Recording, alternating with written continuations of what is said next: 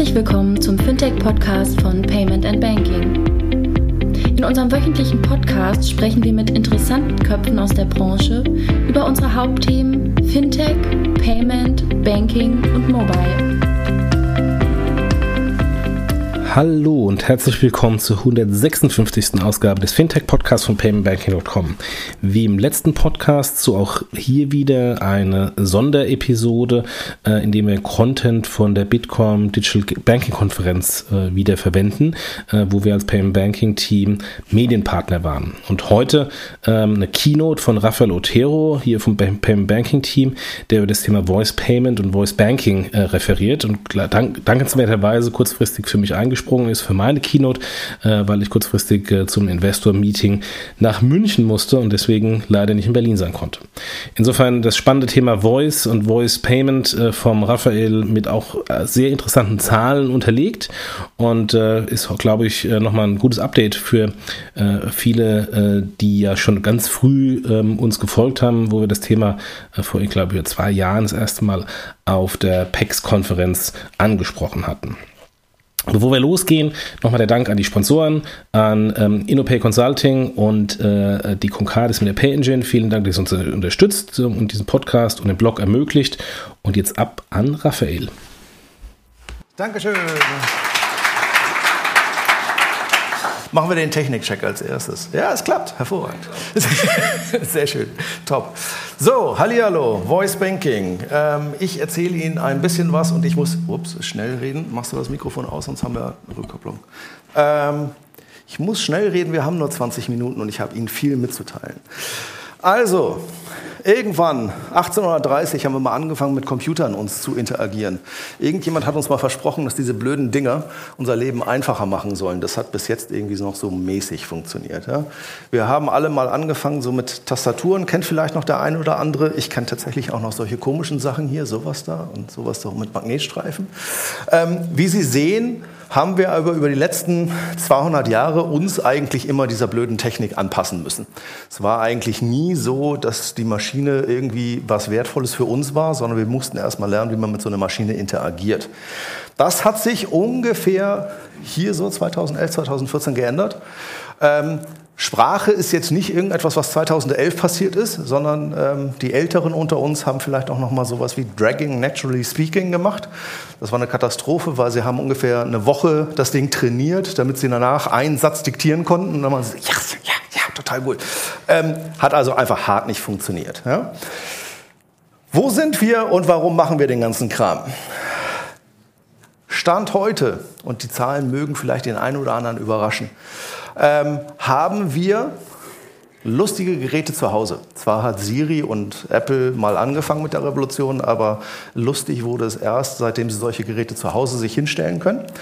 Ähm, das sind Marktzahlen, die sind so semi bekannt, weil weder Amazon noch Google besonders gut darin sind, irgendwie zu sagen, wie viel denn tatsächlich im Markt drin sind.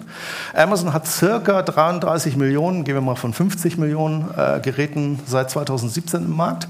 Ähm, Google hat sich sehr lange bedeckt gehalten, bis ungefähr vor einer Woche, bis sie gesagt haben, wir haben da übrigens so 500 Millionen jetzt aktiv und funktioniert. Nicht ganz so wenig. Was vielleicht ganz interessant ist, ist, innerhalb der letzten zwei Jahre, wir sind relativ früh mit diesem Thema losgelaufen, innerhalb der letzten zwei Jahre haben 16 Prozent der US-Bevölkerung sich so ein Gerät gekauft. Ist das viel, ist das wenig? Ich gebe Ihnen eine Vergleichszahl. Die Smartphone-Revolution war nach zwei Jahren 12 Prozent Smartphone-Penetration. Wir sind einen Tick schneller. Geschätzt, und da können Sie jetzt irgendwie einfach würfeln, ja, ob Sie jetzt Gartner nehmen oder irgendjemand anderen. Irgendjemand sagt 130 Millionen, der nächste sagt 500 Millionen, was auch immer. Also Google hat halt mit 500 Millionen schon ein bisschen die Grenze gesprengt. Wir sind in Deutschland. Datenschutz, GDPR. Ist das nur ein US-Phänomen? Nein. Ähm, 2017 Weihnachtsgeschäft, das Gerät, was Sie hier sehen, und zwar in der Kategorie Elektronik, und zwar, das ist Consumer Elektronik. Was immer so in den Top 3 war, war irgendeine von diesen Blechbüchsen. Ähm, warum ist das wichtig und warum ist das toll? Schauen Sie sich einfach mal an, wer Amazon ist in Deutschland im E-Commerce. Größer als alle anderen zusammen. PS, Das hier ist Amazon.de ohne Marketplace. Also mit Marketplace 50 Prozent größer. Ich meine, dann kann ich mir das Chart hier hinten auch sparen. Ja? Also die Dinger verkaufen sich und die verkaufen sich auch in Deutschland. Jeder glaubt immer, es gibt nur drei Player. Das ist ein kleiner Auszug von den Leuten, die tatsächlich Sprachplattformen machen. Wir kennen alle Apple, Siri. Wir kennen vermutlich alle Microsoft. Cortana war sehr früh auch auf der Xbox schon da. Wir kennen Google mit dem Assistant. Wir kennen Samsung, vielleicht mit Viv, jetzt inzwischen mit Bixby. Wir kennen Amazon mit ihrem Echo-Gerät. Aber es passiert sehr viel und es passiert vor allen Dingen sehr viel auch in unterschiedlichen Verticals. Also Sie haben die klassischen Player wie IBM, Sie haben die kompletten asiatischen Player, die quasi alles auch genauso machen, als ob sie es aus den USA kommen würden. Sie haben aus Korea Line mit Clover. Sie haben sehr spannend im Automobil sehr viele Leute, der, ähm, die zunächst nur mitgemacht haben, inzwischen auch anfangen, selber Plattformen zu entwickeln. In einem Auto müssen Sie den Leuten nicht erzählen, dass so fahren sicherer ist als so fahren. Ja, Tesla hin oder her, das funktioniert noch nicht so ganz. Facebook wollte eigentlich announcen, dass sie jetzt was rausbringen. Das haben sie mal sicherheitshalber sich gekniffen aufgrund des Skandals, aber sie sind eigentlich auch schon fertig mit einer Voice-Plattform. Warum machen wir das Ganze? Sie merken, ich kann schnell reden. Ich kann nicht ganz so schnell tippen. Ähm, ich bin knapp 400 Prozent schneller, wenn ich rede, als wenn ich tippe. Und mit tippen meine ich so tippen, nicht so Einfingersuchsystem tippen. Ja. Das zweite, wenn ich auf Spanisch, bin ich nochmal 400 Prozent schneller. Also ich bin so 1600 Prozent schneller als tippen, wenn ich das denn machen will. Also gehen Sie mal nach Südeuropa, da verstehen Sie kein Wort mehr. Die Leute sagen, ich habe plötzlich eine Interaktion und ich möchte die nicht mehr missen. Warum? Weil das Ding einfach schneller ist. Ich muss mein blödes Telefon nicht finden, ich muss nicht irgendetwas anderes machen. So, ich mache immer einen kleinen Scherz, jetzt habe ich mein Telefon zur Seite gepackt. Ähm, wie erkenne ich das Alter? Stellen Sie sich vor, es ist ein Smartphone. Wie erkenne ich das Alter eines Menschen, der da draußen rumläuft? Wenn Sie so mit Ihrem Smartphone rumlaufen, sind Sie älter als ich. Wenn Sie so rumlaufen, und noch nicht kaputte Daumen haben, sind sie so circa meiner Altersliga. Wenn sie so rumlaufen, sind sie jünger als ich. Ja? Die Leute laufen so rum. Nicht, weil es toll ist und nicht, weil wir da einen Supercomputer drin haben und weil wir den Screen nicht mehr brauchen, sondern weil es einfach geht. Und weil ich es ich nicht mehr brauche, hier den hier zu machen die ganze Zeit. Ja? Wen verdrängen solche Voice-First-Geräte? Lustigerweise Radio. Ähm, aber 34 Prozent sagen, sie nutzen danach ihr Smartphone weniger. Upsi, das wird jetzt schwierig. Genauso TV und auch Tablet, Printmedien, lassen wir mal weg. 44 Prozent sagen auch, und das ist etwas, es gibt so ein paar Sachen, die erlebt man mal in seiner, in seiner Lebenszeit. Ja, wir kennen alle noch den Boris Becker mit Ich bin da mal drin. Ja, und wir kennen auch alle noch die AOL-CDs, also die Älteren von uns kennen auch noch alle diese AOL-CDs, die wir überall dann hatten. Ja, es gibt so manchmal Technologien, die transformieren Verhalten. Und dann gibt es ganz viele Unternehmen, die erzählen ihnen was von Lösungen, womit sie angeblich ihr Verhalten transformieren sollen. So im Payment-Bereich gerne Mobile Payment. Ja, äh, transformiert Ihr Verhalten? Ja, nee, ich wache morgens nicht auf und sage, womit will ich denn heute bezahlen? Aber es gibt tatsächlich Technologien, die verändern plötzlich auch Verhalten in größeren Kontext. Das, was Sie sehen, ist, dass solche Geräte plötzlich zu einem Familiengerät werden.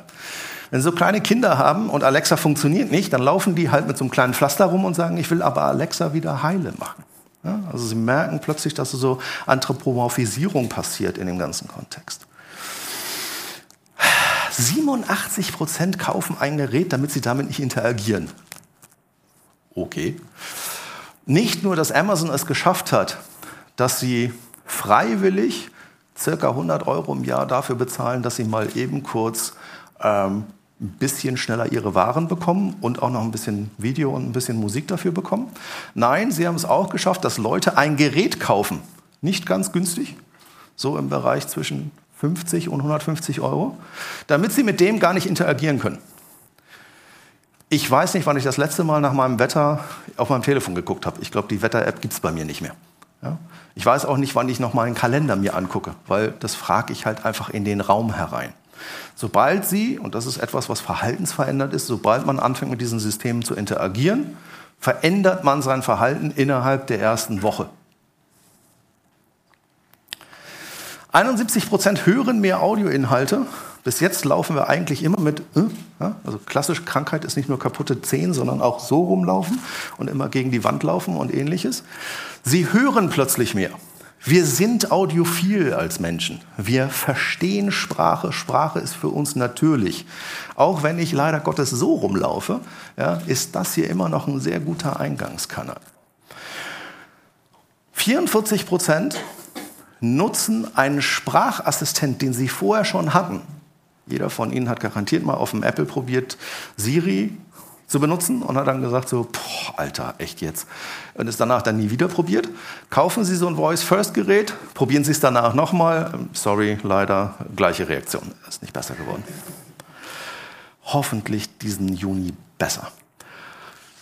57 Prozent kaufen mit diesem Gerät. Jetzt verstehen wir langsam, warum Amazon solche Geräte baut. Ja, das ist nicht zum Spaß. Sie nehmen einen normalen US-amerikanischen Bürger, der Amazon-Kunde ist. Der gibt im Schnitt pro Jahr zwischen 600 und 700 US-Dollar aus. Wenn der Prime-Kunde ist, sprich, Sie bezahlen dafür, dass Sie schneller Ihre Waren bekommen und so weiter und so fort, gibt der im Schnitt zwischen 900 und 1000 US-Dollar aus. Ist dieser Prime-Kunde zusätzlich auch noch ein Alexa-Kunde, gibt er im Schnitt zwischen 1200 und 1500 US-Dollar aus also ganz oben rechts. Bringt plötzlich Spaß. Wenn wir über Kauf reden, das ist immer wieder eine Diskussion, die ich bei ähm, Vorträgen habe, ist, ja, aber ich will doch nur meine Taschentücher haben. Ja, das ist okay. Also wir reden normalerweise von Reorder. Ja. Ich würde doch nicht meine Schuhe bei über Alexa kaufen. Mag sein, ich schon, weil meine Schuhe sehen nämlich immer so aus. Es gibt bei mir nur genau ein Paar Schuhe und das ist Nike und genau diese Ausbaustufe und das ist egal. Und Farbe ist mir auch Latte. Ähm, es gibt halt einfach andere Use Cases bei anderen Menschen. Wir reden nicht unbedingt über Discovery. Also möchte ich jetzt eine Vase für mein Wohnzimmer über Voice mir vorstellen? Da sind wir vielleicht noch nicht, aber wir kommen dahin habe ich gerade gesagt, 31 Prozent geben bereits mehr Geld aus, und zwar nicht nur auf Amazon, sondern auch auf Google. Wo wird das Ding genutzt? Und das ist extrem spannend, wenn man sich das über Zeit anguckt.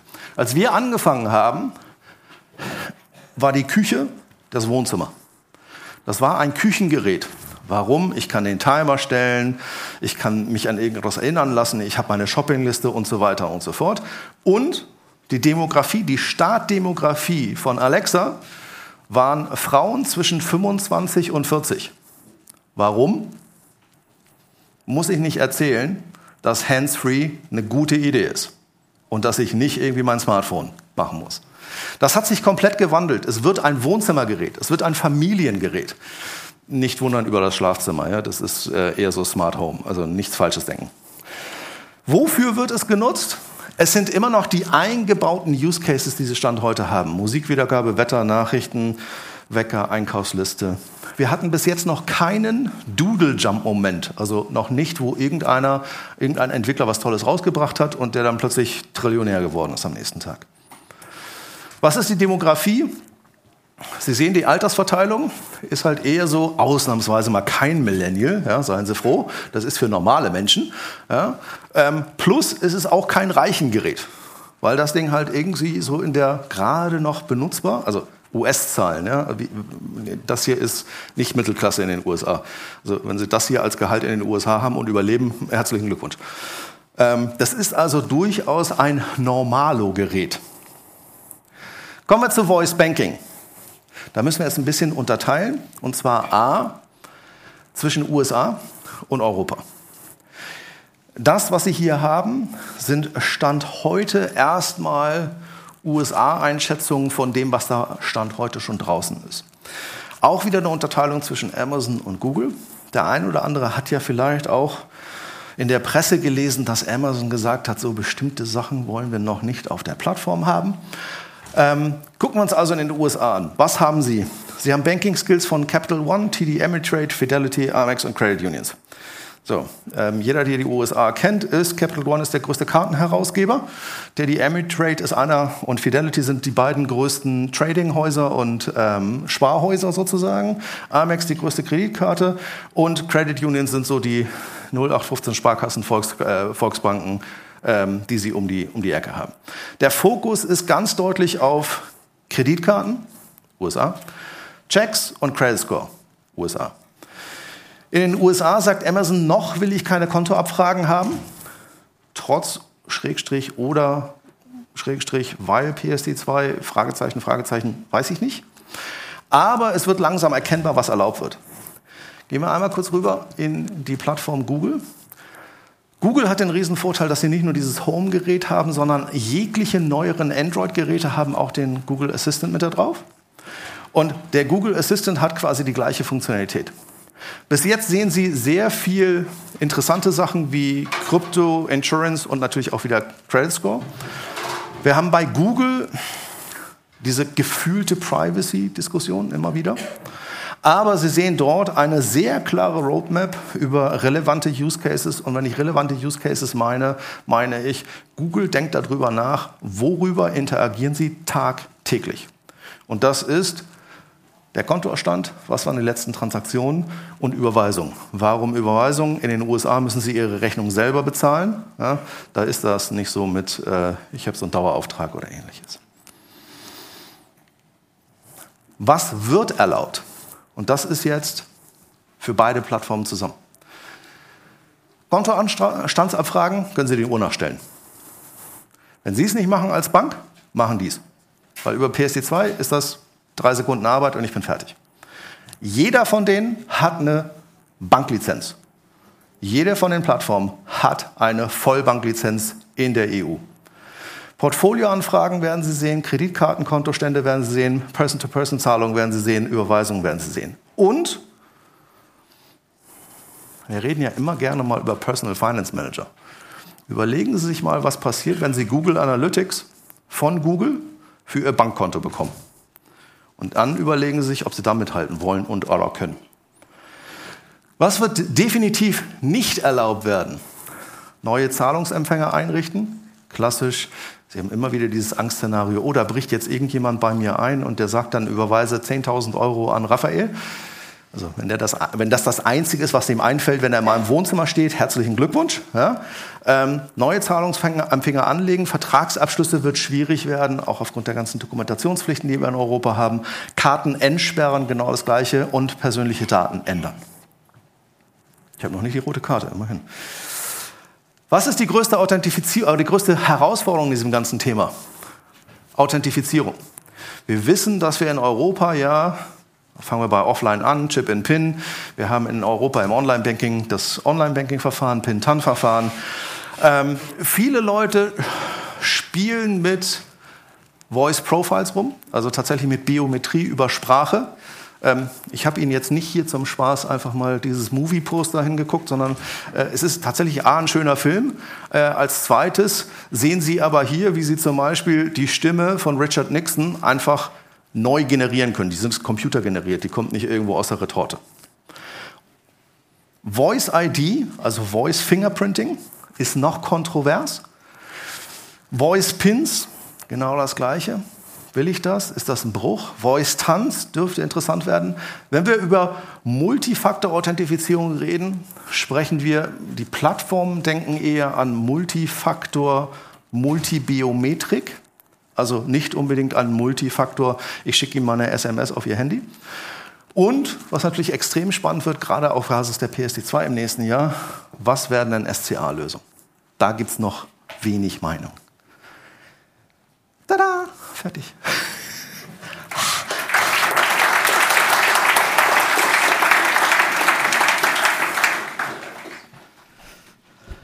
Ja, ist das Mikro schon wieder an? Ja. Äh, tatsächlich zwei Minuten vor der Zeit.